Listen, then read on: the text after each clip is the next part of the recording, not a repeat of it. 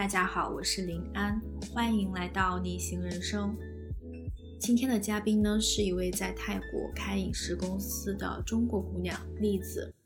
我们是通过豆瓣认识的，当初知道她的一些经历之后，觉得也是一个挺有趣、挺有意思的姑娘。可能很多人跟我一样，会对栗子的经历有一点好奇，为什么一个中国姑娘要跑到？曼谷去开一家公司，一个外国人在曼谷开影视公司会遇到哪些困难呢？泰国那边的影视行业跟我们国内的影视行业有什么不一样的地方？栗子作为一个中国姑娘，独自一人在泰国这样的一个异国他乡生活了五年时间，她到底是怎么样融入到当地的呢？下面就请栗子来跟大家打一个招呼，简单的做一下自我介绍吧。呃，我叫栗子，真名叫陈丽，但是大家都叫我栗子，英文名也叫栗子。呃，我之前是中国传媒大学毕业的，然后在北京生活和工作了很多年，拍片儿，拍各种各样的片儿，当导演，当剪辑师。然后五年前来了泰国，在这边。呃，其实也是在做相似的工作，然后但是开始自己拍摄，作为摄影师，然后我的拍摄的内容和平时的创作多了很多，呃，自己个人的部分，然后一些个人表达以及实验性的作品，嗯，但总的来说，其实还是在从事呃视频和照片这一类视觉项目的制作。所以你大学毕业之后就直接进入了专业对口的影视公司，开始去跟剧组拍一些项目了。呃，我们相当于是从上大学就已经开始在接项目了，然后毕业之后也是就是，嗯，要么是自由职业接活那种，要么就是上班儿。呃，也不只是在北京吧，大部分是在北京，然后经常会到处跑，全国各地的跑去拍摄啊，然后也有。比如说，之前做过亚洲商务卫视的，是是阿拉伯那边的一个电视台的，反正就很多奇奇怪怪的。我记得你是在北京干了三四年的影视行业，然后决定离开北京的。当时是怎么想的？离开北京之后要去曼谷这边继续做影视行业相关的工作的呢？其实。其实我我我不知道我不知道说，因为我又在想说今天跟你聊什么。我觉得有一个话题还蛮合适的，就是因为你做的专题一直都是自由职业嘛，一百个自由职业的人。然后我其实很想聊一聊自由这个话题，但我不知道你最后能不能用就是了。呃，如果你 OK 的话，我可以我可以先放开了说，然后你看你哪些可以用你就用。可以呀，开放的聊呗，就想说什么说什么。不过你要呃聊的那一部分是跟我们我刚刚问你的那个话题相关的吗？对，回答你的问题。因为其实说白了有很多原因，但我觉得我自己还想了一下，我觉得归根结底其实其实就是自由嘛。为什么大家不想上班，想要想要离开那个环境？因为不自由啊，不开心啊。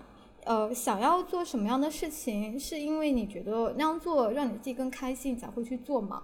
然后当时，当时就像上次跟你聊的一样，觉得其实工作蛮好的，按照世俗的概念来说，其实就好工作啊，好前途啊。但是，但是虽然说这么说，还蛮对不起当时的老板和身边同事，很喜欢他们，但是其实不开心，不开心不是直接因为和他们相处的不开心，而是。嗯，从大环境来说也好，还是从个人来说也好，大家的想法其实是随着年龄的增长，你的差别其实是越来越大，大家想法差别越来越大。然后包括说，呃，之前跟你说过的，就觉得说国内的行业不是很成熟，然后大环境大家戾气很重，然后包括自己的原因，呃，当时个人方面就觉得说再不走可能就很想死啊。抑郁症啊什么的，嗯，然后想要想要看一下这个世界是什么样子的，想要知道世界上其他的地方的年轻人是怎样生活的，然后想要知道自己的生活除了在国内这种其实相当于说是国内小家长、大家长嘛，一步步其实是给你安排的很井井有条的，你就顺着走就好了，你觉得生活也不会太差。但是就不想过这种被被安排好的人生啊，想要看一下自己还有什么其他的可能性。这样，我听下来还是不太明白你离开北京的具体原因是什么？哎，就有那种嗯更。具象的一些，就是比如说某个事件啊，或导火索相相关这样类似的一些原因吗？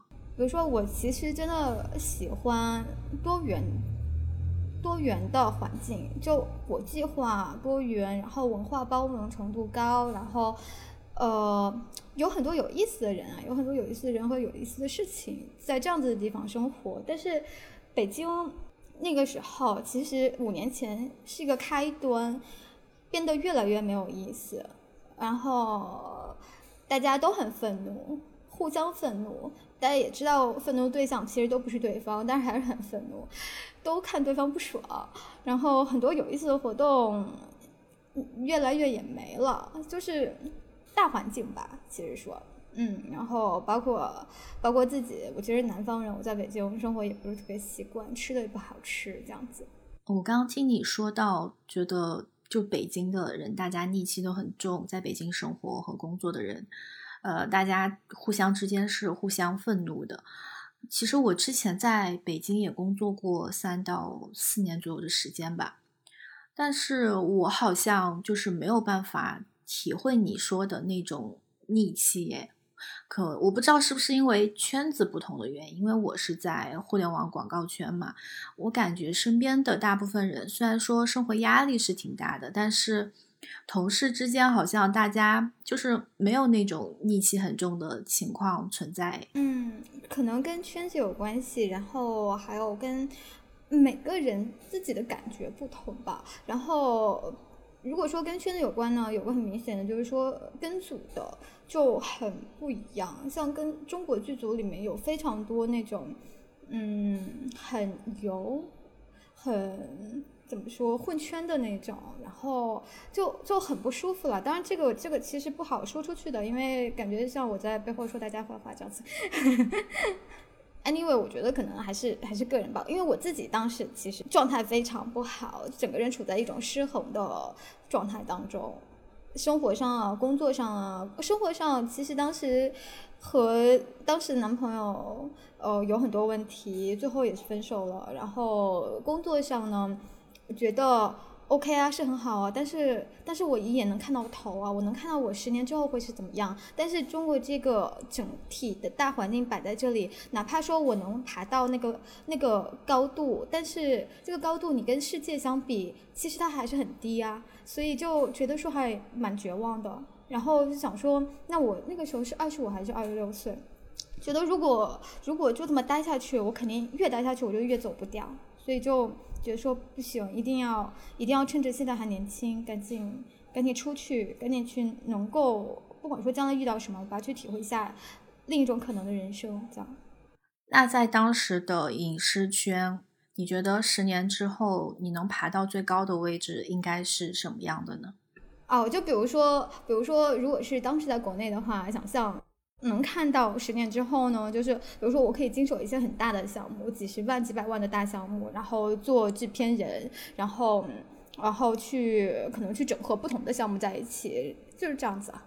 但是这些其实都是事儿，不是内容，因为我们其实是做内容的嘛。就我我是有一个表达欲，我想要做好的作品，所以它不是一个项目的大小和投资能够去把它给提起来的事儿。你刚刚有提到，你之前在北京其实是有过一段时间得过抑郁症嘛？嗯，当时是有什么样的原因造成了这样的状态的呢？嗯，我觉得肯定是很多事儿综合在一起的。就我其实从小是一个生命力特别旺盛的人，就是我特别射手座，特别喜欢玩儿，你知道吗？然后喜欢特别多的事情。呃，特别不开心是从去了北京以后开始特别不开心，就觉得，呃，不是说广面不好，传媒大学的整体的风格就和我以为的还挺不一样的，呃，就就我我不能说是学校有问题啊，是我觉得是。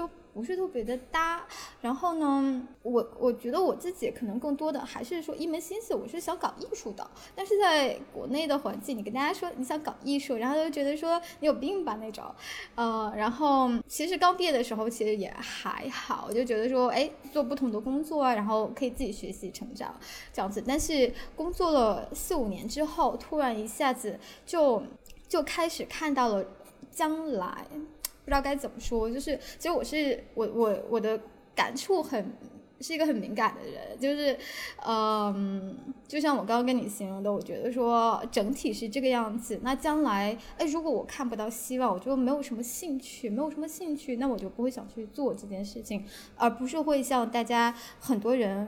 呃，包括很多中国年轻人，其实是现实原因，那我不得不去这样做，哪怕说我没有兴趣，我会坚持咬牙忍下去。我我我我不太忍得下去。其实你前面有提到，你觉得国内会限制你在影视行业的一个发展，你做到头，可能在全世界上来说，你哪怕在中国做到最好，在全世界的范围内来看，还是位置挺低的。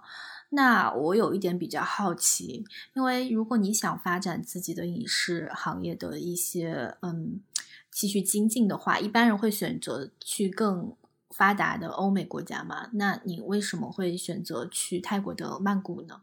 对，但是但是我不是说是一个只奔着事业上去的，对于我来说，其实。拍片子它不是一个工作，它是我生活的一部分，呃，它是表达，嗯，不管是照片也好，还是视频也好，它都是我与这个世界的一个连接，呃，那当我说到我觉得在国内可能能够看到瓶颈的时候，说的并不是说工作上的事情，而是一个自我表达的限制，所以它。不是直接相干的，嗯，为什么没有去欧美呢？其实我还蛮想去欧洲的，但是没有钱，就一直很贫穷，贫穷限制了我的很很多很多出路。然后呢？但是这也不是直接的原因。当时本来是准备把北京的东西都已经搬回家了，然后是想要回南方去自己做文创的生意啊什么的。然后一一方面是自己也感兴趣，另一方面是做生意来去养自己的创作。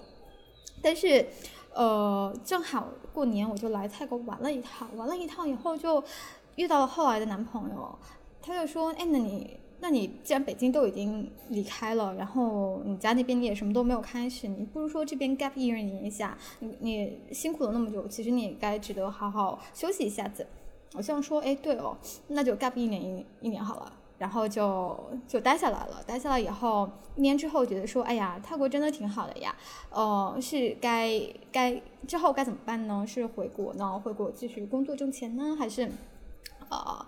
还是去欧洲啊，挺想去法国的，但是确实比较贫穷，呃，然后突然一想说，哎，其实泰国的行业环境还是蛮好的，为什么没有想过在泰国继续从事自己的行业呢？这样子也不算说就把时间浪费掉了，然后也回到自己的路上来了，就投了一些简历，然后就认识了一些圈子里的人，呃，然后就在这边找了一家公司上班了，这样子。所以你刚去泰国找工作是靠投简历的方式找的，找到的。呃，第一份工作那个 gap 一年的 gap year 的时候，其实是当老师，呃，然后之后回到影视行业的话是投简历。对，你当时当老师是教什么为主呢？教教中文和英文。你在泰国主要是刚去的时候，主要是通过英语跟大家交流的嘛？直到今天也是大部分用英语。啊，了解。那那像比如说，嗯，外国人在。呃，泰国那边去找工作，还就是投简历这种方式找工作，应该比本地人要难很多吧？它的困难的点是在于泰国的这个法律法规是非常保护泰国人的，它必须，嗯，你一个企业你要雇佣四个泰国人才能够雇一个外国人合法的给他提供工作证啊、工作签这样子，所以就除非是当老师哈，当老师是鼓励的，这样子就雇佣外国人就受到很多限制，除非说他真的是。必须要你，你有他必须要你的原因，要不然的话，他们肯定会宁愿雇泰国人。嗯，那你当时投简历是投了几份之后，就是有去邀请你面试给 offer 这种的呢？好像没有很多，具体的记不太清了。就是我就发了一轮，发了一轮，然后打了几个电话，然后就就就见面了，见面了就 谈的还行，就还挺顺利的是吗？啊，就就还行，我觉得可能。呃，一个是我觉得我资历还是 OK 的吧，然后作品毕竟在那里摆着，然后呃见面的话，其实我还也比较比较会沟通交流，这样有四年。啊，了解。所以其实，在泰国那边的话，他主要还是看你的一个呃个人的作品，然后就是作品的水平，然后以这个来去判断你适不适合加入他们公司。就其他的，至于你是哪个国家的人，这个。身份的考量可能相对来说并不是那么死板的。嗯，我觉得看行业哈，呃，别的行业我不是很了解，但是像我们这个行业就是看看作品啊，看作品很重要。嗯嗯，能做到什么样，然后一聊一看就都知道了。嗯，哎，那你刚进入比如说泰国的影视公司工作的时候。会有什么特别强烈的呃文化冲击吗？就是需要说明一下的是，我在泰国这边呃工作的两家影视公司都不是泰国公司，泰国公司很难进。对我那些都是都是西方人开的本地的影视公司啊。泰国的影视公司他们很少会去招一个中国人，现在可能开始会稍微多一点点，因为毕竟呃。中国过来这边拍的剧组会更多了，呃，但是基本上就是你必须泰语非常好，然后有本地的资源，有国内的资源，所有的这些他可能才会要你，就很难。嗯嗯，所以你当时去的是呃西方人在泰国开的影视公司，对对，很多的。嗯，公司里面的人是是哪哪个国家的人偏多？是西方人偏多，泰国还是泰国人偏多呢？都有，他在这边开公司肯定是要雇泰国人的。然后我合作过的有新西兰人、意大利人、呃波兰人，嗯，还有哪？美国、英国都有。那你记得你刚刚进入公司的时候是什么样的状况吗？嗯，最开始其实还是比较。抱有很多的幻想，对吧？因为，呃，因为在国内，其实五年前，现在我不知道，但五年前还不会有那么多的跟国际接轨的合作的机会。嗯，不过那也不是我刚来泰国了，因为我毕竟在泰国当时教书教一年，身边也全是老外，就最开始那个兴奋劲已经过去了，然后比较能够正常把他们当人来看。呃，但是在具体的工作过程当中的话。会让我去回想和对比很多工作上的细节。那老外的话，他们有很多他们自己独特的做事的方式。那有好的，也有不好的。比如说，有拿一个项目说吧，我当时当时有一个摄影师朋友来泰国这边拍一片子，然后就把他的制片人介绍给我认识，我就。觉得说，哎，这个项目他们也在寻找本地的制片方啊，我觉得还蛮合适的。但是他们要的很着急，中国人很多时候就是做的步调非常的快，对吧？呃，然后他就客户就会觉得说，那我这个这个这个这个机会摆在这里，那我们需要人，你赶紧给我把报价啊什么什么的都都拿过来。但是这边没有这样工作的，不管是泰国人也好，还是西方人也好，呃，周末就是周末，下班就是下班，一分钟都不会加班的。呃，当时如果是泰国人，他们肯定不会去加班去做这个事情。但是因为我身边，我就就跟他们说，哎，这机会还蛮好的。如果你们想要中国市场，一定要按照中国人的步调去配合。然后我当时的同事是一个。导演是一个波兰人，然后制片人是一个波兰女生，他们其实相当于是以一个很快的速度把这个报价呀各方面的东西给拿出来了。但是我一直在跟他们说成本要压低，要压低，然后但是最后就最后结果大家双方都非常不满意，因为呃外国人他们会觉得说你一个项目过来，你需要给当地的制片方提供足够的时间去给你做拍摄，这给你做工作证，所有的这些方方面面。都是需要考虑进来的，你不可能说事情到跟前了，哎，觉得那家不合适，我随便再来找下一家，下一家我给你钱，所以你必须就把我所有东西都伺候好，这个其实还是不是很合理的哈。对对，偏方本身来说，其实也是有很大的风险，但中国人的思维很多时候是一种实用的主义，呃，就会觉得说那。事情摆在眼前，我们就是把这事儿解决好了。有什么样的解决方法，我们都可以去尝试。但很多时候，呃，世界上其他的国家，它这样子是行不通的。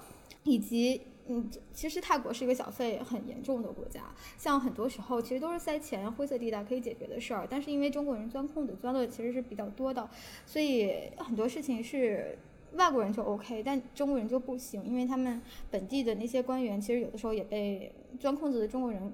坑到坑怕了这种，那作为反过来说，那我在中间我也会觉得说双方的优势和劣势，其实我都看得还蛮清楚的。但是，但是如果反过来说，我说就是他们老外做事情很多时候就是确实不是特别的变通，因为我就他们如果真的是想要中国市场，就一定得要去接受说啊，那中国人很多时候开始就是给你一个小项目，我没有什么盈利。价格就是要压低，你拿了这个以后，你才有更多的合作机会。但是他们就觉得不 OK，我这个硬成本在这摆着，我我这个价格我就是需要盈利多少多少，那就没有办法，就做不下去。嗯，你在去那个泰国影视公司，就是西方人看影视公司待久了之后，嗯，你会比较能比较快的适应他们那边的那种工作模式吗？我其实都还蛮 OK，就我觉得我其实是一个透明人。跟什么样的人在一起我都 OK，就是没有过那种嗯呃文化冲击的这种时刻存在。文化冲击，那就比如说刚才那个例子好了，因为我我当时在那个公司，我为那家公司工作嘛。那你们想要中国市场，我给你带来项目，这还是拿我自己的这个这个 network 带来的，其实相当于说我在卖个人情，但是。但是你一方面想要中国市场，另一方面你又不能去接受中国人的这种做事方式，就会觉得说，哎呀，还挺傻逼的这种，那你就干脆不要做中国市场好了。嗯哼，那其实还有一个就是大家非常关心的，也很现实的一个话题，就是说你在曼谷那边去做影视，然后他们曼谷那边、泰国他们那边影视行业的一个薪酬标准跟国内的薪酬标准。有什么不同的地方？嗯，泰国人的价格是非常低的。泰国的最低薪酬是一万泰铢一个月，相当于人民币才两千两千出头吧，一天才三百多泰铢这样子。如果是影视行业相关的，哦，你可能。甚至一万八可以招到剪辑师，我看到很多人在发帖子招剪辑师是这个价格，一万八的概念，也就是说才四千人民币不到。所以你在那边的话，其实整体来说的话，你在泰国那边的一个工资的薪酬，其实跟你在国内的是没有办法比的。嗯，肯定没有办法比。呃，有一个还蛮 cultural shock 的是，我当时做老师去面试的时候，校长直接当着我的面说，啊，呃，因为我我当时那个男朋友英国人嘛，他跟我说了大概薪水是一个什么样的范畴，因为我既教中文又教英语，然后说完我就去聊了，聊完以后那个那个校长就说不可能，你拿不到这个价格。我说为什么？他说因为你是中国人，当时就懵了，你知道吗？觉得说。我操，就跟这个还有关系呢？那个为什么？呃，这不是赤裸裸的歧视吗？他说泰国这边就是这样子的，泰国人反而泰国人他们自己的价格是最低的哦。泰国人往上是菲律宾人，菲律宾人往上是中国人，中国人在往上是日韩，日韩在往上是欧美，就是这样子，按照你的国家来划分。他们是呃，所有行业都这样吗？还是就是教教师这个行业是这样的？我理解没错的话是所有行业都这样，但是他们的那个线不同。比如说教师，他的整体薪酬都会呃相对低一些，但是这个划分的阶层还是在的。那比如说其他行业，呃，划应该是法定有一条线，是最低薪酬是多少多少多少这样。那每条每个国家人的他那个线最低薪酬都是有个区间在，这不是非常就是明显的就是按人种去划分吗？有点种族歧视呀。对呀，但是我不知道国内是怎样哦。国内是西方，西方确实好像西方人他的那个嗯很多行业薪酬标准是比国人是要高的。就拿教师来说，国内对我我觉得我觉得国内这个确肯定也存在，只不过说因为。呃，这个就是我跳出来以后会去想的事情，因为在国内，我们作为主体是不会去想这些。哎，我作为一个外国人，呃，比如说，比如说我的薪酬标准是完全不一样的，然后我很多很多生活的细节，在我们自己的国家，我们作为主体的时候是不会去考虑那些事情。那那类似的这种，就是让你思考文化上的一些带来的一些冲击，还有其他的一些经历吗？呃，就非常多，非常多，就呃，可能今天就是随随随便想到就说到什么，没有什么总结出来的。那比如说，嗯，像上次跟你聊天的时候就有说到，上次其他一家媒体采访的时候问到说，哎，交男朋友啊，谈恋爱的事情，就我当时很斩钉截铁的就说没有什么文化差异。后来越想越不对劲，觉得 不对啊，我说错了。嗯，比如说拿泰国男生为例好了，泰国男生是真的，他不会。OK OK，这么说好了，那西方人和中国人相比，他是不会有那么多的，就是说啊，我是男生，我要成家立业养家，怎么怎么样的。那如果说和西方人比呢，泰国人就更没有。泰国女生我看到的优秀很多，但是不是说泰国男生就不优秀，但是我觉得是。跟跟跟文化呀、习俗什么的都有关系吧，嗯，他们是真的不会像中国男生那样子的相处模式。嗯，比如说呢，有具体的一些实际的一些案例吗？比如说西方人他还是会去有的时候为女生买单啊，去献殷勤，这个东西。不好说是那么百分之百的，因为很多时候中国人的概念里就会觉得说，哦，呃，老外很喜欢 A A，但是以我自己的个人经验来说，我觉得反而西方男人要比泰国男生 man 很多，他们会去会去会去给你去献殷勤，让你觉得啊，你就你是一个姑娘，但不会让你觉得说。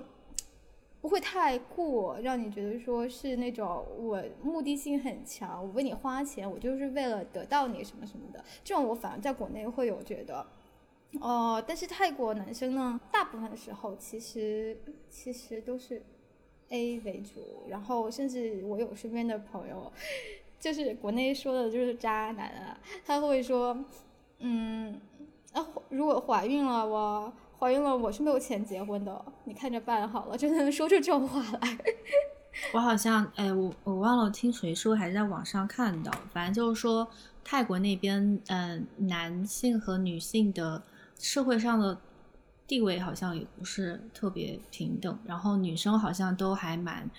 呃，会比如说喜欢一个男生，会特别就是死心塌地的，就是那种感觉。但是很多男生好像就还蛮对成家立业，或者说是呃对去呃结婚交往这些事情没有特别的，没有女生那么上心。我个人觉得泰国男生实在是太被惯坏了。呃，可能跟人口比例有关，也有跟他们文化背景有关系。女生是占绝对的多数的，这都不包括说那些从男生变成女生的人，对吧？所以说，男性在泰国社会是处在一个优势地位，他有很多的选择。然后，泰国女生真的是漂亮的非常多，各种各样的类型，好看的太多了。那。呃，很多时候他们的选择，泰国女生的选择也没有那么多，他们要么就是分是那种喜欢西方人的那一挂，但是跟西方人的相处呢，怎么说？呃，如果是纯粹在亚洲文化环境里成长起来的女孩子，和西方男生的相处也不是那么容易的，有很多文化的差别。除非说她自己是一个很 open-minded，去接受不同的文化，去思考，说有很多反思的这样子一个人。那不然的话，会有她亚洲女生还是会会会怎么说？会有。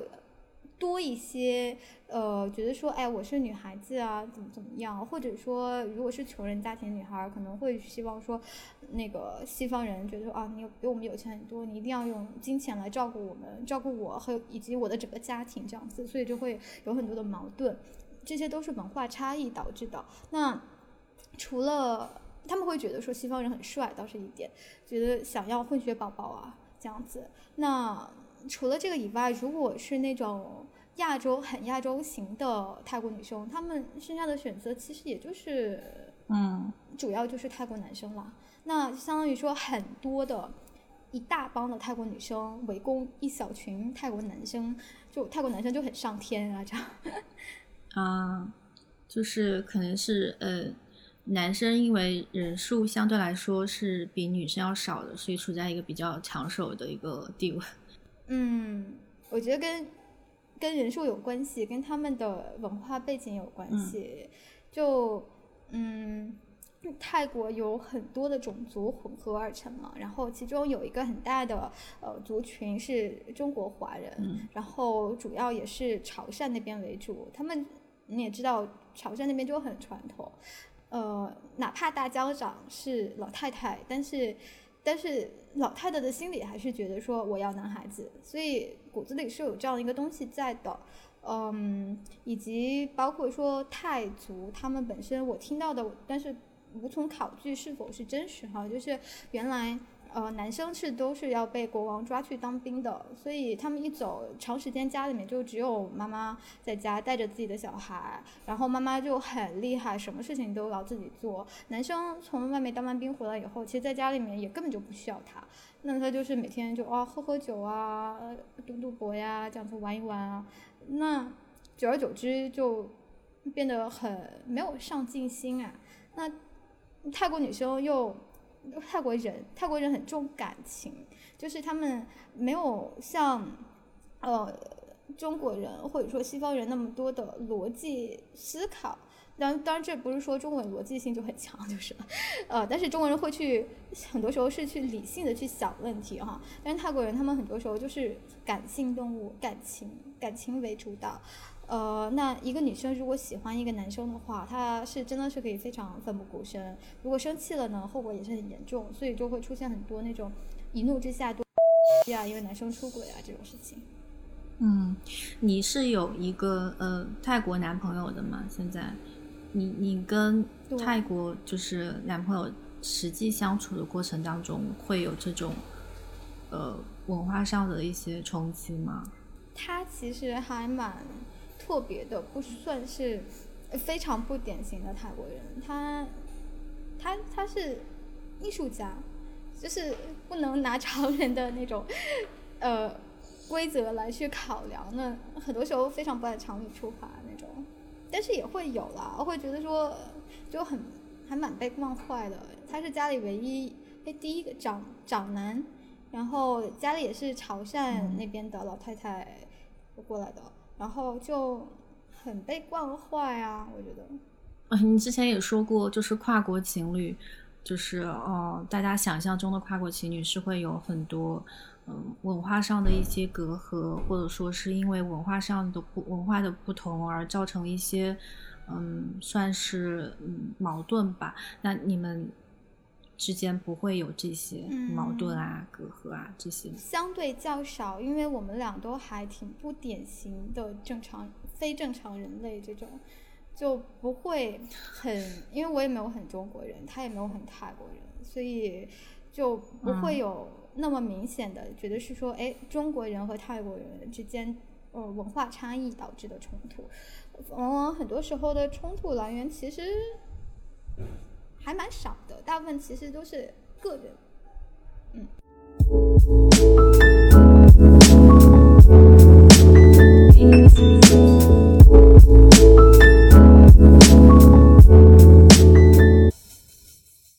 那那我记得你上次说，你现在其实你在那个泰国那边待的时间越久，你其实是越。喜欢那个地方，然后而且泰国那边就是大家泰国人教你重新做人，你可以具体展开说一下他们怎么样教你重新做人吗？不是泰国人教我重新做人，而是我觉得是、嗯就是说笑话嘛，我觉得是跳出中国这个被大家长、小家长安排的安排的井井有条的这个社会，呃，是自己自己为自己的任何决定承担结果的这样一个一个过程。就像呃，我自己在公众号里面开篇我就写，从小就被我妈说，你这个小孩子长大以后肯定是要走好多弯路的。然后我当时从小就觉得说，啊，那、好 OK 啊，我觉得我也是这样子啊，因为。嗯，很多时候，如果说家里面人帮你包办好了，而是你按照这个步调一步走下去，是没有什么问题，也不会走什么弯路，一切都直路，直的不得了。你从起点到了终点，嘎一下就过去了。但是你期间你有什么收获呢？你有什么什么自己的抉择呢？你有为自己的决定挣扎思考过吗？然后你有为自己的错误决定承担过结果过吗？这些都是非常重要的人生的经历啊！你没有了这些，你活着干嘛呢？对吧？就是。呃，我有朋友会问我说，为什么是泰国啊？你想要出去看世界，你看了吗？你也没去多少国家呀，你怎么去了泰国你就在那儿嘎就停着就不走了？但是我想说的就是，其实嗯这不是。看世界并不一定要说，我一定要去足迹踏遍世界上所有的国家，那种浅尝辄止的方式，我觉得只是旅游啊。你的人是什么样的状态，你生活圈，呃，然后你的开放程度，如果说你还是。只是在自己那个小世界里面，你飞到哪里？你飞到世界上再远的地方，你也不过是观光客过脚一下而已，没有和当地产生任何连接，你也没有对自己的人生造成任何的改变。嗯，然后为什么是泰国呢？嗯，首先，首先我离开北京有一个很重要的原因，就是真的是待不惯，吃的又不好吃，又冷，特别怕冷我。然后很多时候气候不好，灰秃秃的，又不好看，到处半年半年都是灰秃秃的那种。就泰国很热带嘛，到处都漂漂亮亮的，然后很多植物很丰富，你看上去就你整个人心情都很好啊，就就基本上每。大部分时候都大太阳啊，然后不管说自然风光也好，还是人文的东西也好，眼睛是很享受的。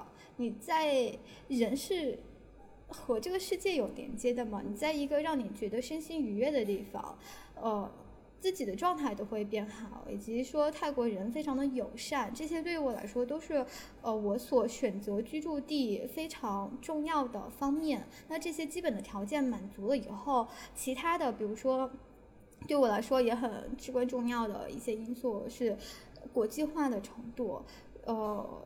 然后，对于不同的文化的包容程度、有趣的人、有趣的事情，是否有这些这些的，我觉得这些泰国都具有。呃，当然也不是说他十全十美了，有很多自己的问题。但是，嗯，我觉得对于我来说，我做选择很多时候不是说我更喜欢哪里，而是说有什么哪里有让我不能接受的东西，比如说。我是特别不喜欢什么，我就会去离开什么，而不是说我更喜欢那个。我我不知道我说的是否能够让你听明白。嗯，所以其实你是觉得泰国的大环境相对来说是更更包容的，然后所以你在那边待着，可能对你来说整体的一个生活舒适度和你的呃对你的心情都会有一个比较正向的影响。就会就就想说就在那边继续待下去，嗯、没有特别让你无法接受的地方。泰国目前，对，比如说呃，很多人会有的时候很多人会很钻牛角尖嘛，觉得说事情是非黑即白的。我非常不赞成这种看法，因为世界那么复杂，绝对不是一个要么就是好，要么就是坏。那我说很多我。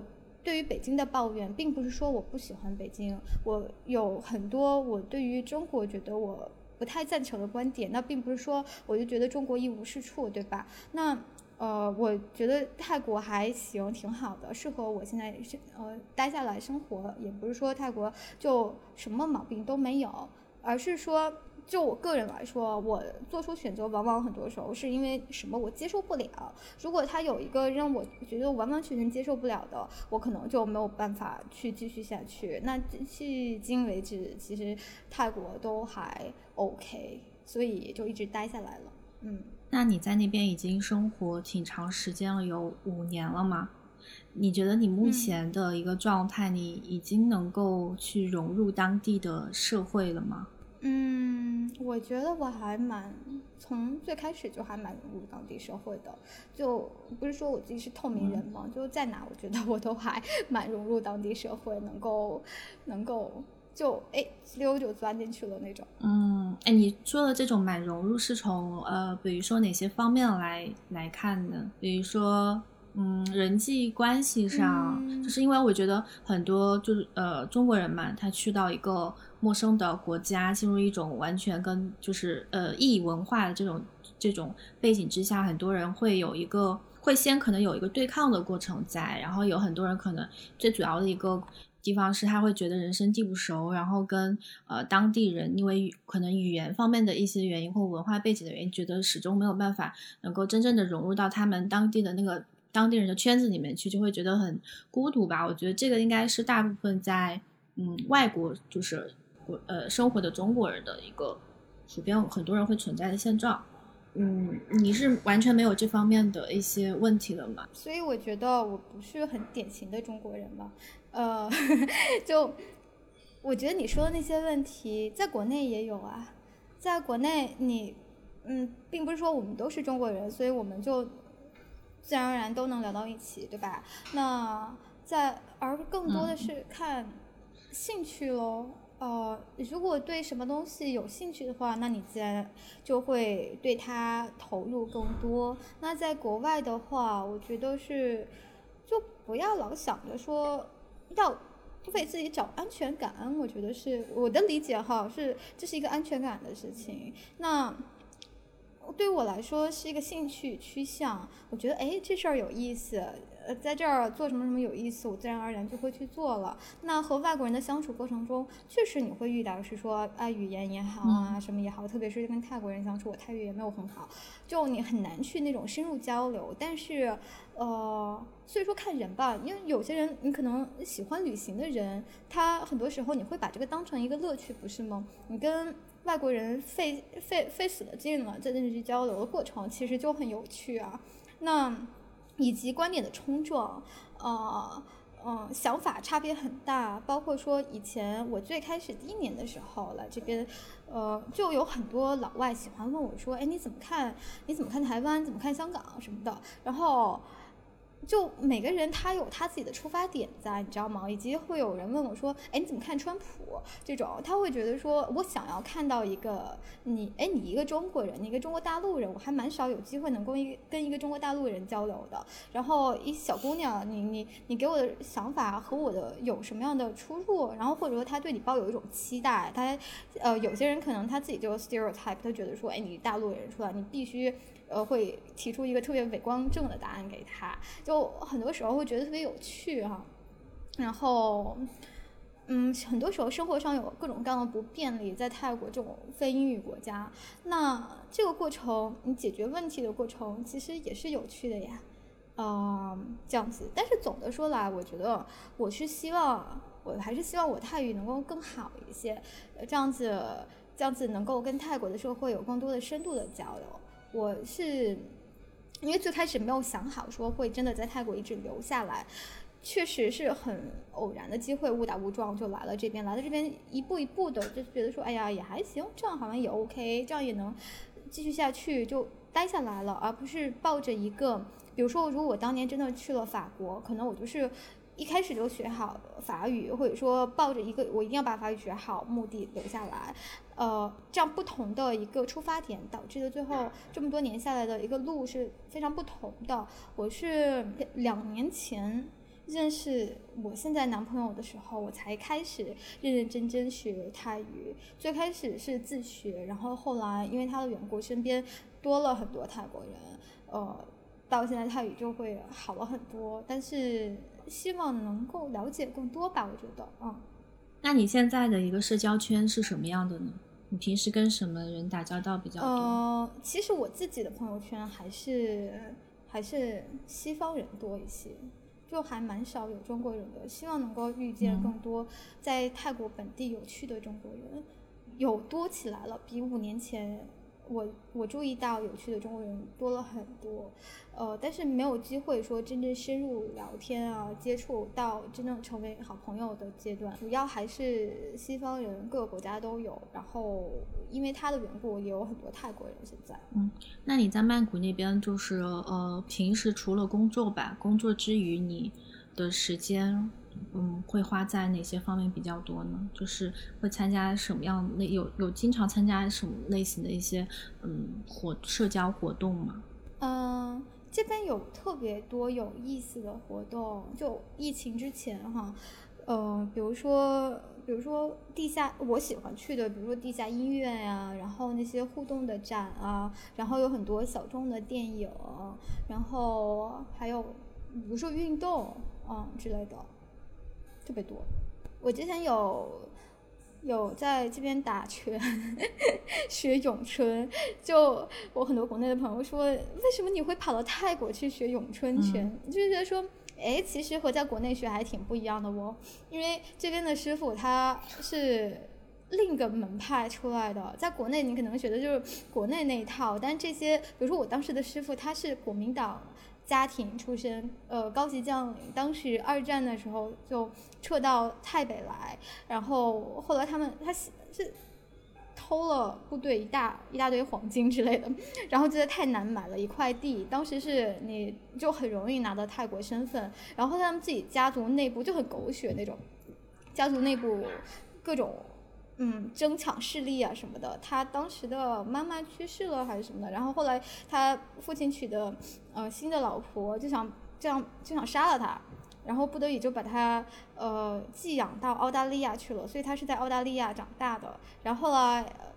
那个他跟的师傅呢，是从香港那边出去的，呃，然后他自己再回来泰国，回来第一天，他叔叔去接他，直接就给他扔了一把枪，说老太太还在，还是想要你的命，这种就非常狗血。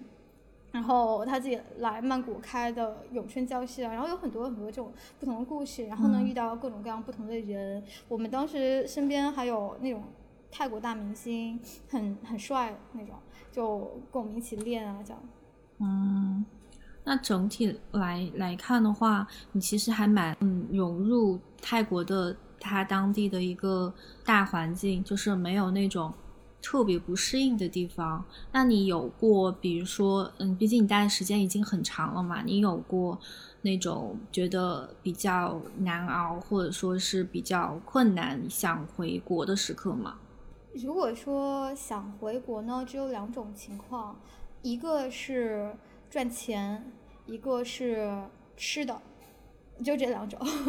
因为要赚钱的话，其实还是还是国内啦，呃，嗯，然后就是吃的的话，我我有一段时间是被逼到在大城的时候，因为食物的种类非常的少，最后就变成自己做饭了，就发现说，哎，自己做饭也 OK 啊，还挺享受的。你说到赚钱这个话题啊，因为我之前，呃，去过两三两次吧，两次泰国，然后曼谷也去过一次，嗯，清迈也待过一阵子，然后跟那边的一些呃当地人打交道，然后一个明显的感觉是觉得泰国本地人是比较佛系的。就是没有那么强烈的赚钱欲望，整体就是整个国家，大家都是那种比较嗯比较偏向生活化的那种状态，可能没有那么拼命工作，那么那么向上要强的那种相对少一点嘛，嗯嗯，所以可能导致 大家可能就是富裕程度都差不多，就没就是就我当然也可能是我没有。接触过泰国特别有钱的那个阶层的那那一波人，所以我不知道你在泰国这么这么长的时间，你的感受是不是这样的，以及你有没有就是呃在当地有接触过他们的上流社会，就他们那他们那边的有钱人是什么样的？呃，泰国我稍微稍微纠正一下哈，就是泰国的贫富差距非常大，非常大。但是但你说的你说的都没错，他们。非常佛系，就没有什么赚钱欲望，没有什么向上的精神。嗯，其实有钱人也是，有钱人也是觉得说啊，这样就挺好了，我也不想赚更多的钱，就这种，嗯，就你刚刚之前有问过我文化差异吗？我突然想起来说，这点真的是非常的不同。就我其实已经不是一个非常有野心，说一定要怎么怎么样，事业打成什么样，赚多少钱的人了。但是在泰国，但是我会想要去。做事情对我来说，做事情这是我生活的一部分，我我让我开心的一部分，把事情做好。呃，比如说之前有过项目是说，我很好的资源拿来，那在泰国我能够去给泰国人带来很好的收入，给他们带来很好的机会，所有人都是 win win 啊。但是泰国人就会觉得说，哦，我不是很了解这个，哎，感觉事情听起来。整个做法都很新，觉得啊不太想到动脑筋，算了，就这样，很多是这个样子。然后就很多时候，一下、两下、三下，你会觉得说啊，好生气呀，好生气呀！这么好的机会，为什么明明你你只要往前跨一步，剩下的事情都不用你去做，我都帮你做好，我就躺着挣钱就好了，连这样子的事情都不愿意去做。但是当你平静下来的时候，就会想想说，哎呀，其实泰国不就是这样子吗？你在享受它的平和啊、友善啊、包容的时候，它的另一方面就是大家都没有那么多的上进心，所以也就导致大家没有那么多的去互相拼命呃竞争，所以他们才能保持自己的心境那么的平和，对吧？嗯，以及。你刚才的问题是说，哦，泰国的贫富差距，就有接触过泰国的有钱人，自己对他们没有什么太大的兴趣。嗯，我觉得如果说横向和中国相比的话呢，嗯，呃，有一个非常明显的点，以及我个人觉得稍微有意思一些的是，他们品味还蛮好的。我觉得这是一个积累下来的过程啊，因为很多人不是说贵族是需要积累的嘛，他们是真的是有王室这种东西的存在。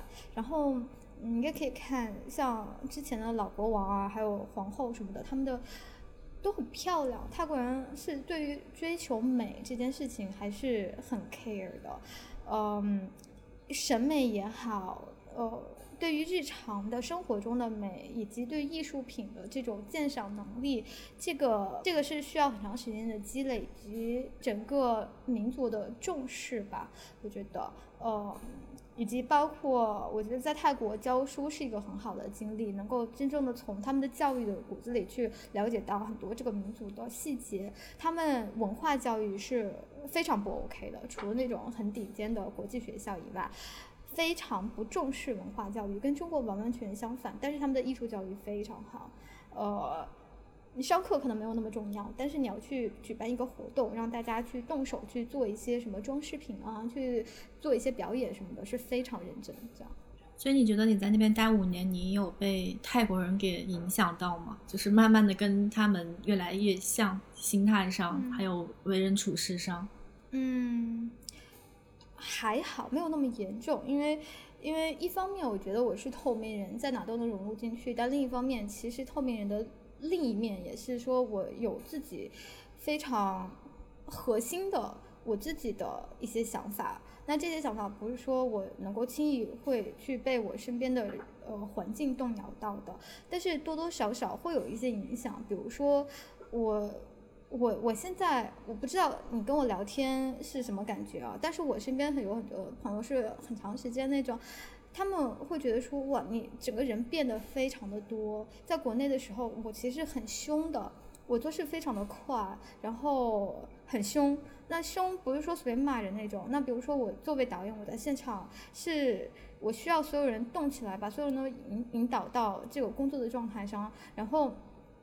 是那种状态吧，我觉得说，以及当时有些人非常喜欢我，有些人非常不喜欢我，哪怕我身边的很很小就认识的朋友，就会觉得说，嗯，可能可能叫戾气，或者也可以叫焦虑，我不知道该怎么去形容。但是我现在现在人是一个沉下来的状态，我也会焦虑，当然会焦虑，尤其是现在今年开始自己创业啊，包括说疫情的这些。特别特别焦虑，但是不会到那种整个人扬起来，然后会有那种很强的给别人带来压迫感的状态。整个人更开阔了吧？你能够从那种很纷纷扬扬的状态沉下来以后，就会发现说，哎，自己跟世界的连接多了很多，然后一些很多细节上的东西。那我回国就会有很明显的感觉，觉得哇，大家都大家都都是阳在那里的，你知道吗？所有人都很忙，所有人都很很拼命，嗯，但是会这样会错过。错过很多东西啊，不过在国内的那种环境下是顾不了那么多的。嗯，呃，你刚刚不是说说你以前在国内的时候是比较凶的吗？你身边朋友对你的评价，嗯，我我跟你交流，我是感觉你那个你是确实是笑的比较少的，就是你的眼睛是比较那个 犀利的感觉，就是呃，我能想象到你以前的那种状态，但是但是你说话的声音的那个。呃，状态感觉又是就是跟你的那个你的就是，如果我只听你说话的话，我就想象不出来你你的就是 人是这样的。我其实是长得凶，对吧？尤其是眼睛，看着就是你眼睛说话的时候，对眼睛就不怎么不怎么，就是笑的也不多嘛，就是就感觉会好像是有点 就是很严肃的那种感觉。就哪怕是现在也会有人说我吓人，如果说不是很没有怎么交流过啊，因为。嗯，长相问题，眼睛本身就大，然后，然后其实，我觉得我现在笑的比以前都多很多了。以前是真的，呃，很很怎么说，自我保护。所以我觉得我自己的总结是一个安全感的问题。我，我，我，我其实你可能看不出来，我长得非常小只，非常小。然后从小到大是，呃，我们家也很没有钱，然后。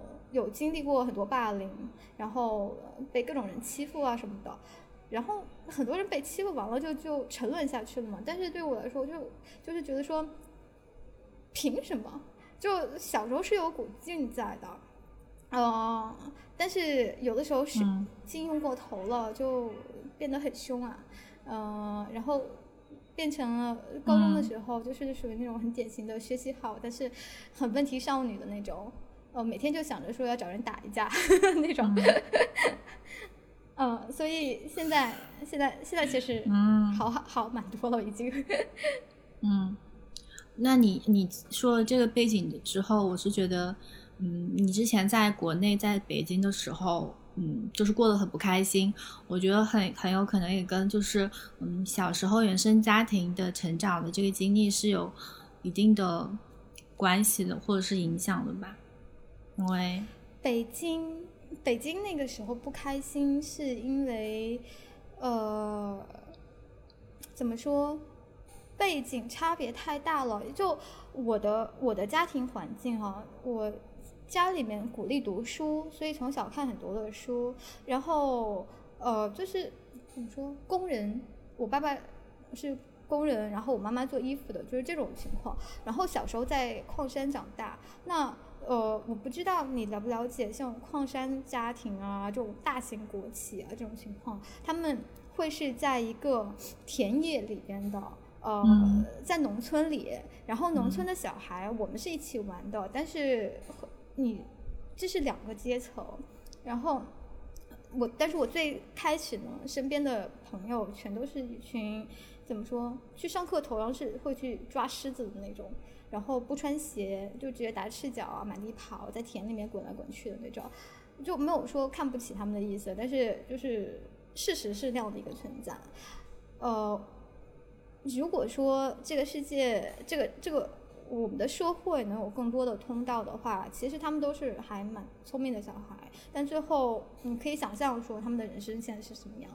然后到了初中呢，进了城市里边，完完全全是另一。这种人生，呃，你需要去不停的去调整自己，呃，我我我觉得不能说是往上爬，而是说就是所有的这一切都带着我嘣嘣嘣嘣嘣嘣，每一层都不一样。然后我往往跳脱了那层以后，大家都还在那个圈子里面，嗯，高中又不一样，然后上了大学以后，就是。变成了，你知道，在北京啊，首都啊，然后这种，嗯，大学啊，然后又是艺术院校啊，呃，身边的朋友们，然后身边同学们，大家都是完完全全另一种存在，呃，就会觉得说人和人的差异还真的蛮大的。但这个不是重点，重点是说，呃，钱是一方面，呃，钱会让你产生很多的不便，比如说我当时的生活费是一个月六百块钱，就好难啊。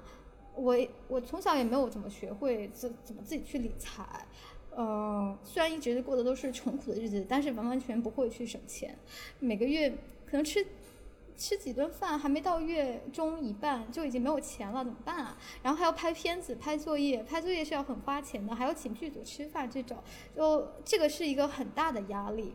然后另一方面呢，我身边的同学们，他们是那种出门去逛个街，买一件衣服可能就买件 T 恤就花了六百块钱，所以就会觉得说，哦，这个压力还蛮大的。但另一方面，更更更重点让我觉得不开心的呢是，呃，是传媒大学并不是一个典型的艺术院校，我觉得我其实更应该去上的反而是那种美院类的。电影专业可能我会觉得更顺顺毛一些，所以这是一个让我觉得非常，呃，非常不 match 的地方。不 match 就会觉得说，哎，怎样都很不顺啊。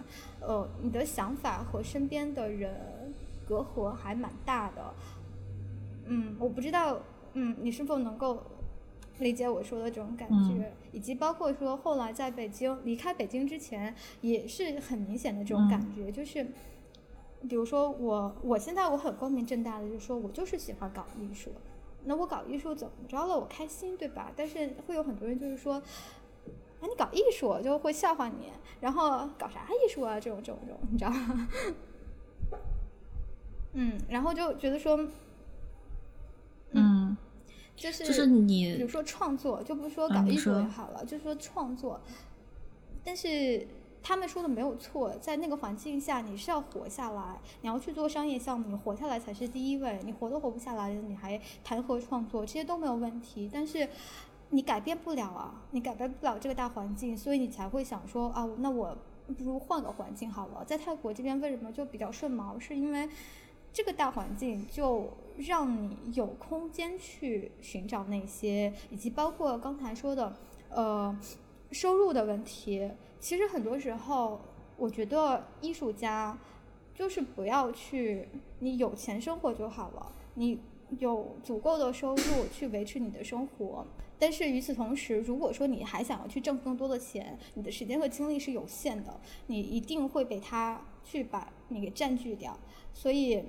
最好的其实就是说我泰国这种地方消费很低，那我有一定的收入，我生活就还很 OK。然后而且很多这边的一些活动啊，或者说怎样，你并不需要很多的钱，你就去能够去享受到很好的一个一个氛围。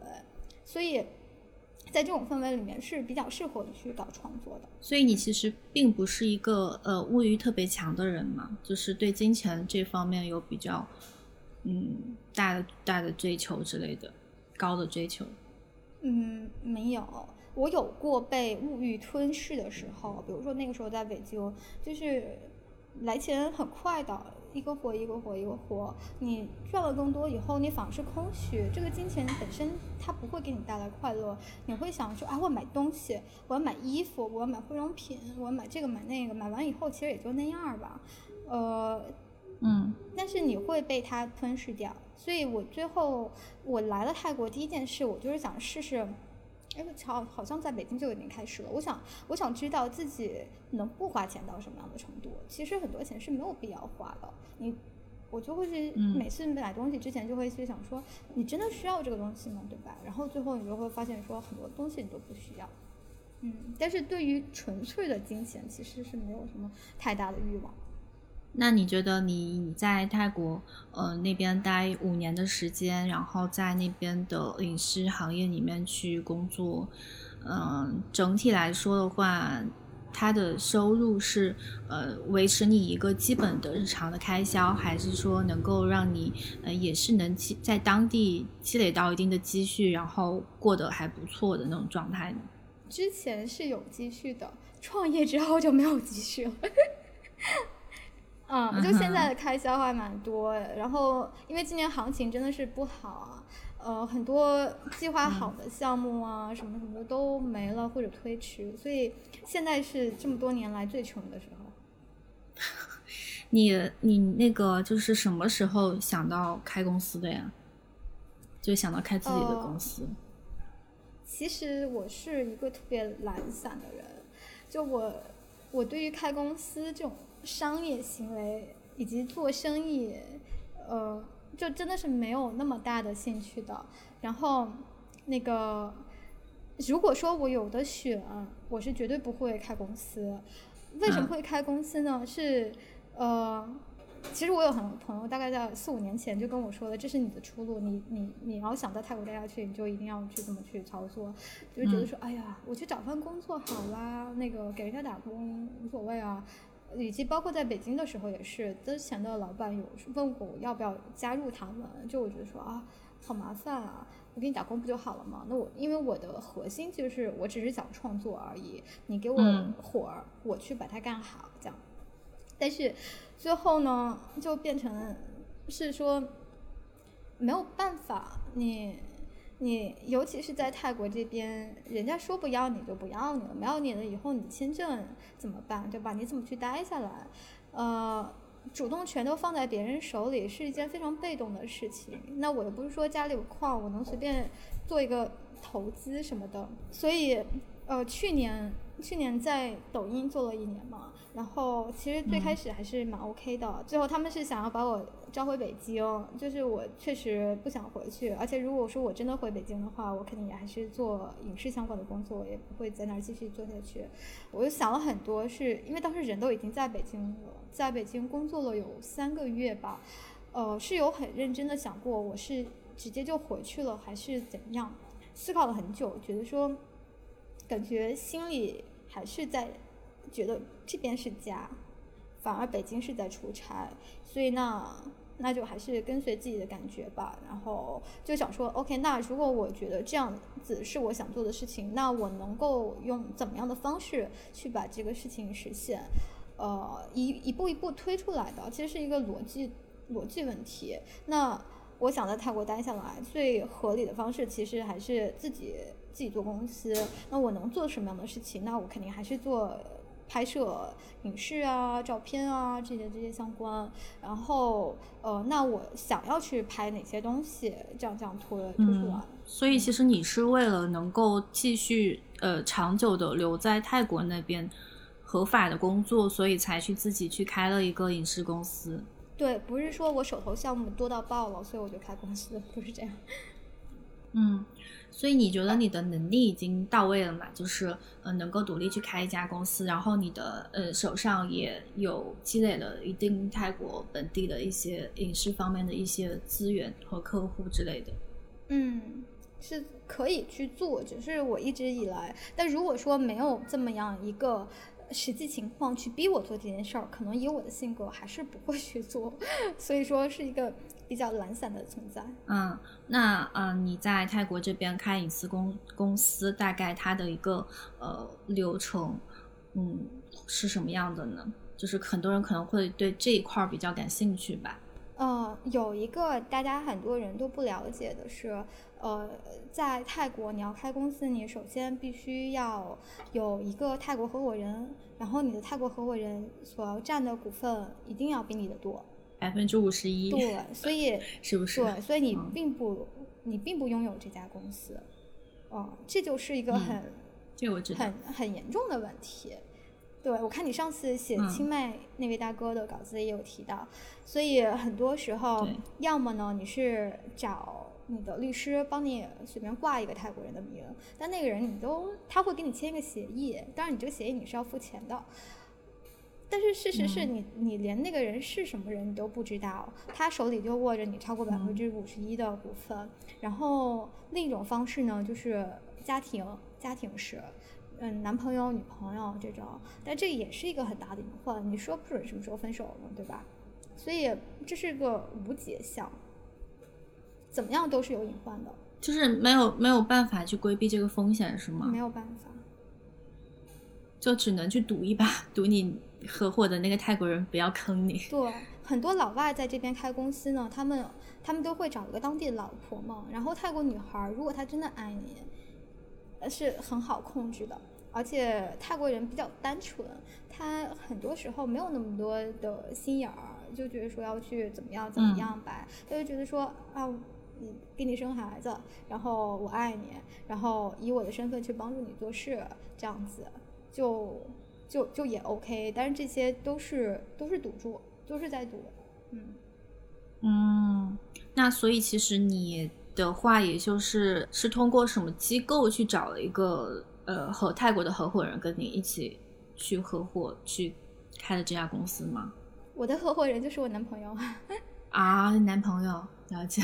对，那一般就是你们注册那个公司的话，在那边注册公司的那个呃资金的话，大概要需要多少？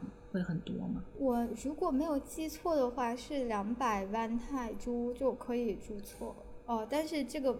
这个不是实注资金，这个就是你注册资金，账目上有就可以了。然后你的那个律所就会去帮你去操作，哦，你就付他们钱，他们就去就就就办了。这种泰国注册公司还是比较简单的。整体流程来说的话，就除了你刚刚提到的那个要找一个泰国的合伙人之外，其他的方面就还都比较呃顺利，是吗？就没有什么嗯风险之类的。如果如果外国人本人他不需要在泰国常待，不需要工作签和工作证的话，非常简单。那如果说外国人本人需要这一切的东西，并且在泰国常住的话，就会复杂一些，会要各种各样的材料啊，费用也会高一些。具体怎样，我可能不是特别记得了。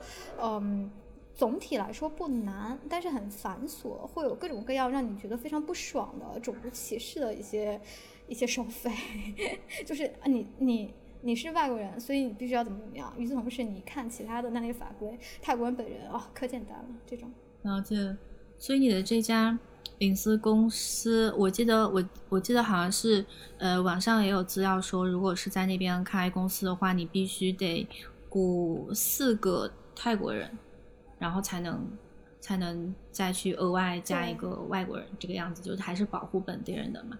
不需要，不需要四个，就是三个其实就够了，可以算你的股东一起，所以剩下三个肯定必须得要是泰国人。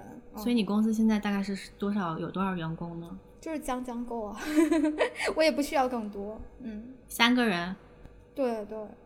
啊，就三个泰国人是吧？三个、四个泰国人，三个是员工，另外一个是我男朋友，相当于我合伙人。是你男朋友？嗯，但其实。了解了解。其实做一家小型的影视公司，这就是一个核心，其实是一个核心标配。就我们有制片人，然后有摄影师，然后那个有导演，有剪辑师，就是一个剧组的核心成员的配置了。然后很多时候去拍片的话呢，是呃剧组成员都是合作性质的，嗯，就是你去去找那些剧组啊，去灯光啊那些一次一次的这种。嗯，那你的那个三个泰国员工，你平时跟他们交流是通过英语吗？我我跟大家玩的时候，我是可以说泰语的，我泰语是够开玩笑啊，日常交流这种程度。但如果是工作上的事儿的话，肯定是还是拿英文说。泰国的影视行业从业人员的英语标准水平整体水平是比较高的，因为他们，呃。泰国分两块，一个是它的创意嘛，创意他们做的非常好，广告行业。然后另一方面呢，另一大强项就是他们的这个 production，去给你做当地的拍摄、制片，所有的这一切的服务。它是一个。呃，有非常泰国是一个有非常多年历史，可能从六十年代、七十年代开始就已经在去大量的接待好莱坞啊、欧美的成熟剧组的一个地方，然后以及包括接了很多台湾、香港的剧组，在中国大陆还没有任何音讯出国拍摄这种东西的时候。他们就已经在做这些服务了，所以整个行业的配套是非常成熟的，包括说他们的流程，然后语言的服务，然后以及包括说到他们的呃车辆、剧组用车，呃以及供餐，所有的这些细节其实都非常行业标准化。嗯，很多可能人不知道，就是泰国的饮食行业，他们大家说起来好像感印象中感觉泰国饮食行业是不是，呃，就不太行啊？因为还怎么样？因为大家一说起来觉得好的都是呃美国、欧洲那边、好莱坞那边，或者甚至说韩国啊什么，他们那边电视剧产业之类的。那嗯，其实泰国的一个饮食行业，他们其实现在发展的也算是比较。嗯，比较发达的这样的发展比较好的这样的一种阶段吗？呃，其实泰国一直都很强。这些年，我觉得国内大家对于泰国影视的那个了解可能还多了一些哈。呃，原来五五年前、六年前的时候，其实我们呃，我和我身边的朋友，我们是一帮在积极去让大家了解到泰国广告有多牛逼的人，就还不只是我们了，是是。就可能是必须得是在这个行业里的，大家才知道。但现在可能呃推到说，可能大众对于一个是泰国广告，还有一个是泰国的这个电视剧、电影，都有一个觉得说啊，泰国人其实拍的还不错的这样的一个基本的理解。但是可能详细的不会了解太多。那那这样说的话，其实我觉得像国内的很多呃影视剧组或怎么样。或是需要一些影视拍摄的这种需求，到泰国去拍，成本会更低呀，然后技术也还 OK，也也挺好的，岂不是可以节省很多成本吗？对，其实现在这个趋势是一个大趋势，呃，国内也有很多人是意识到了这些的，不不只是。今年就前两年就已经开始了，很多的大大小小的剧组来这边拍，但是呃很多小的剧组吧，他们就不会很在意一些细节的问题，比如说在国内有些事情你可以做到，你出国你就不行，你你要拍摄你是要申请拍摄许可的，然后尤其你作为一个外国人，你还是要你还要有你自己的工作许可，所有这些都是要提前。去进行报备的，然后你要去赌你的机会，我赌我就是被不被会被捉住也可以，但是你这是就是把所有人都拿来去扛这个风险呢，对吧？然后嗯，很多的细节吧，嗯，但是来这边拍的其实是越来越多了。不过不过有一点很多人不了解的就是，其实中国真的在很多方面都和世界还蛮不同的，嗯。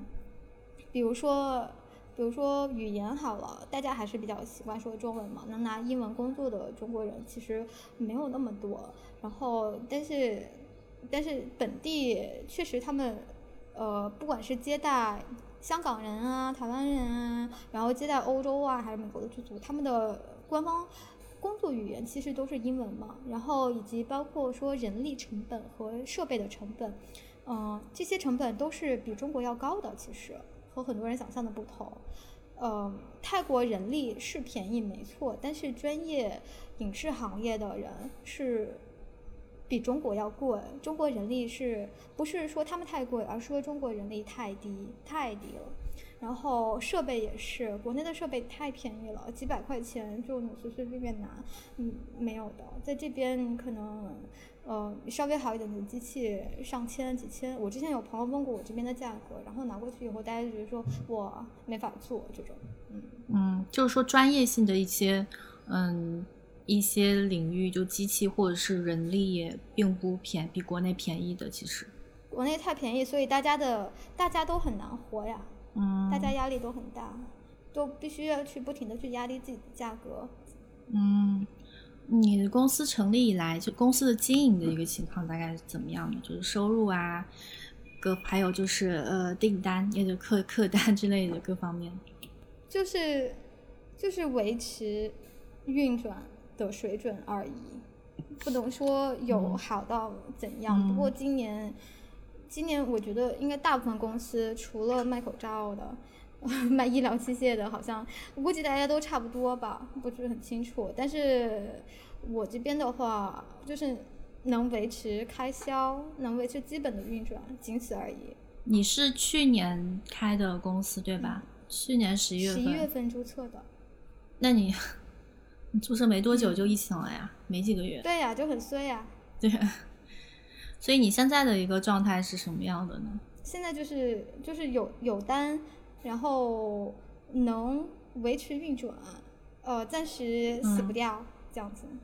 但是嗯但是不知道之后会怎样。如果说一直这么恶化下去的话，就还蛮难的，所以还挺撸头发的，每天都。国内因为最近也是因为呃疫情的原因嘛，整个影视行业就蛮，其实也不不仅仅是因为疫情，就从呃两三年前开始，整个影视行业就已经寒冬期了嘛。然后疫情只是让他们直接停摆了。那影嗯国内的这种就是呃现象会影响到泰国那边你们那个圈子里面的一些一些工作情况吗？会的，如果是影视这块呢，那个比如说现在就根本没有国内的剧组来拍啊，根本就来不了，这是肯定是一个很大的影响。然后呃，然后另一方面，其实我刚注册完公司，我有一方面，刚刚才跟你说了，我有一方面很想要重点去发展的，除了这种传统的影视项目以外，是想做旅游产业的呃媒体影视这一块儿，比如说旅拍啊、照片啊、视频这些。当时其实有在跟旅行社接洽，嗯呃，谈的双方意向都比较好，然后一下就这就就就病毒了，就疫情了，就没有然后了。呃，我觉得比影视行业受影受影响严重程度更高的，真的就是这个旅游行业，呃，还不知道什么时候能恢复呢。但是这个其实是我本来计划想要重点发展、要重点做的今年的一块。嗯，那你的这些就是客户资源，呃，你一般是从哪儿来的呢？你会在嗯当地的一些嗯社交媒体去做一些推广，还是说利用以前上班的时候积累的一些人脉上的一些资源？都有都有有自己的资源的积累，然后有肯定要做网络推广，然后呃综合的吧。其实大家整体关心的也就是这几块儿，就是你在中国人在泰国的一个呃生活的一个现状，以及你在那边中国人在泰国开一家影视公司大概是什么样的一个情况，和国内有哪些不同嘛？感觉我们刚才已经聊的差不多，然后最后还有一块是想呃聊一下你你现在的对现在状态的一个嗯生活状态的一个、呃满意度吧，以及你对未来的一些规划。我觉得可能也不用问，就是你你你你现在对你自己现在的状态满意吗？我觉得应该是不满意的吧。嗯，其实其实这些年下来，我觉得我有一个很明显的变化是。我不会去考虑太多，会憧憬太多，因为很多时候世界上的事情充满了太多的变数，你考虑太多，你真的谁也没有想到今年二零二零年会变成这个样子，对不对？但是作为我嗯个人来说，我其实我的心态上没有受到太大的冲击，因为我真的没有抱有很大的幻想，很多时候就是做一个规划，呃。作为工作上，你必须要做一个规划，但是你不会有一个情感上的觉得说啊，我我将来怎么怎么样，怎么怎么样这种。遇到事情就去，嗯就去面对它，这样子。你按每天的活，每天做好今天这一天你能做的事情。我今天和你做这个对话，那我提前准备，我去把我所有能想到的事情想的最好，我把每件事能做到最好。一天过去了，每天睡个安稳觉。嗯所以，如果你问我对我现在自己的状态满不满意的话，很难说哎。呃，赚不赚嗯钱？没怎么赚钱，但是这不是全部。呃，我开不开心？我觉得至少比我当时出走北京之前是要开心的。我觉得我自己的状态比那个时候是要好，也比我去年这个时候在北京上班的时候状态要好。那所以很难去下一个定论。这个嗯整个整个生活，整个生活确实是因为这个疫情受到很大的影响，然后也很憋屈，哪怕没有像国内这种封封锁，但是没啥地方可以玩儿啊，很烦啊。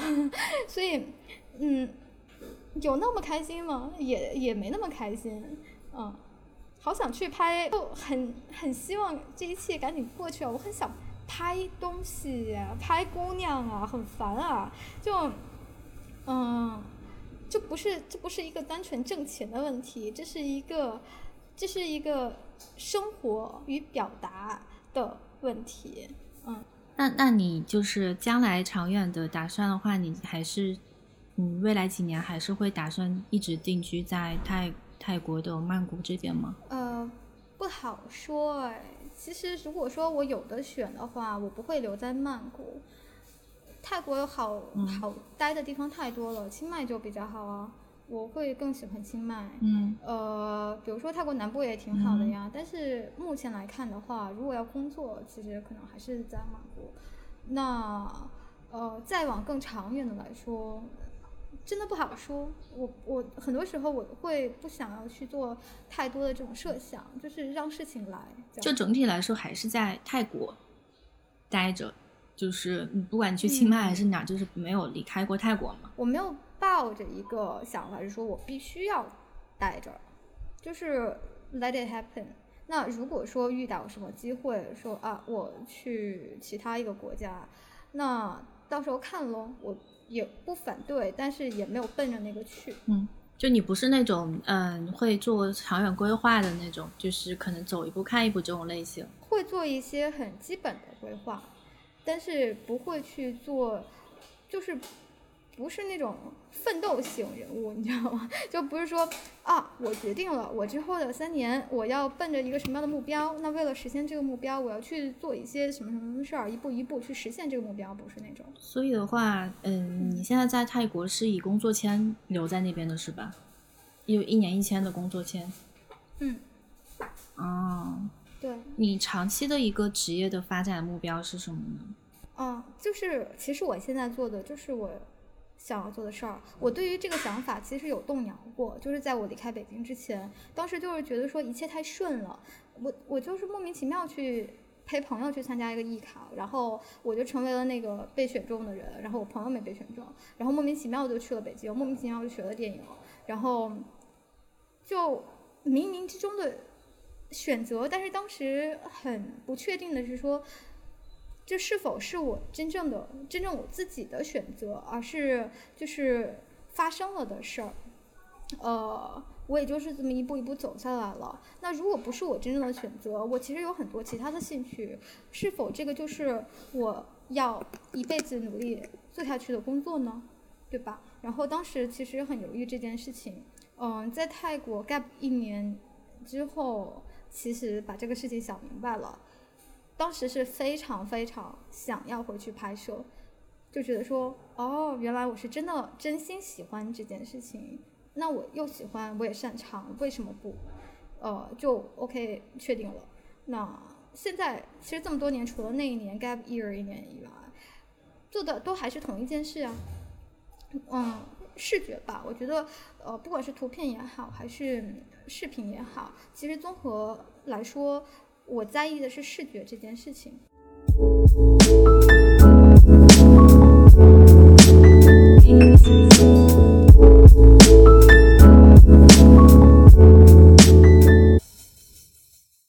哎，我可以，我可以打个广告吗？什么广告？你们公司的广告是吗？公司也好，自己也好，就是呃，打个广告说，哎，大家那个。可以来泰国啊！如果你来玩，我有很多很非常怎么说小众啊，或者说只有当地人才知道的，或者说很文艺的玩法，我可以带你玩。然后我可以提供语言服务，然后同时帮你拍。呃，其实相当于说你拍一个个人的宣传吧，你比如说做自媒体，或者说纯粹的就是旅行的一个记录。呃，因为我还蛮擅长 拍姑娘的，就是。保证给你拍的特别好看。然后另一方面呢，就是如果说国内的影视公司或者说剧组来泰国拍摄啊，或者说比如说旅行的旅行社也好，任何的这种企业需要嗯合作什么的也是非常 OK。像我有一个客户就是国内的公司，他们我为他们提供在泰国的拍摄，他们的。这个素材成片是要投放泰国市场的，但是他们自己过来费用就比较高，那我直接在本地帮他把所有的这些东西拍好，这样，嗯。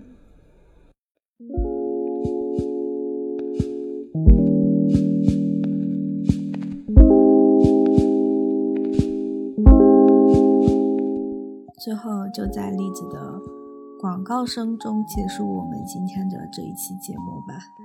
如果你们关于本期节目有任何想聊的，都可以在我们的节目下方给我留言，也可以关注我的公众号“土土吐槽”。呃，三个土是土地的土，槽是槽点的槽。之后我会更新一篇关于栗子的采访文章，更新在我的公众号上。大家感兴趣的话，记得来收看哦。